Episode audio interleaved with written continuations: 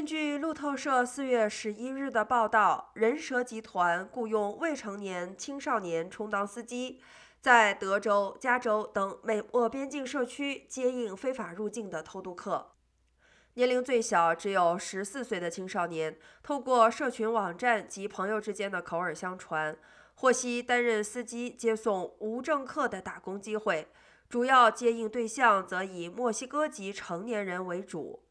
美国边境巡回队统计显示，2021年在桑兰德公园市及圣塔特雷莎一带遭到稽查的接应偷渡客司机当中，平均每四人就有一人尚未成年。这些青少年司机绝大多数都是美国公民，且为当地社区居民。美国边境巡逻队从2021年会计年度开始记录接应偷渡客的未成年人司机数据。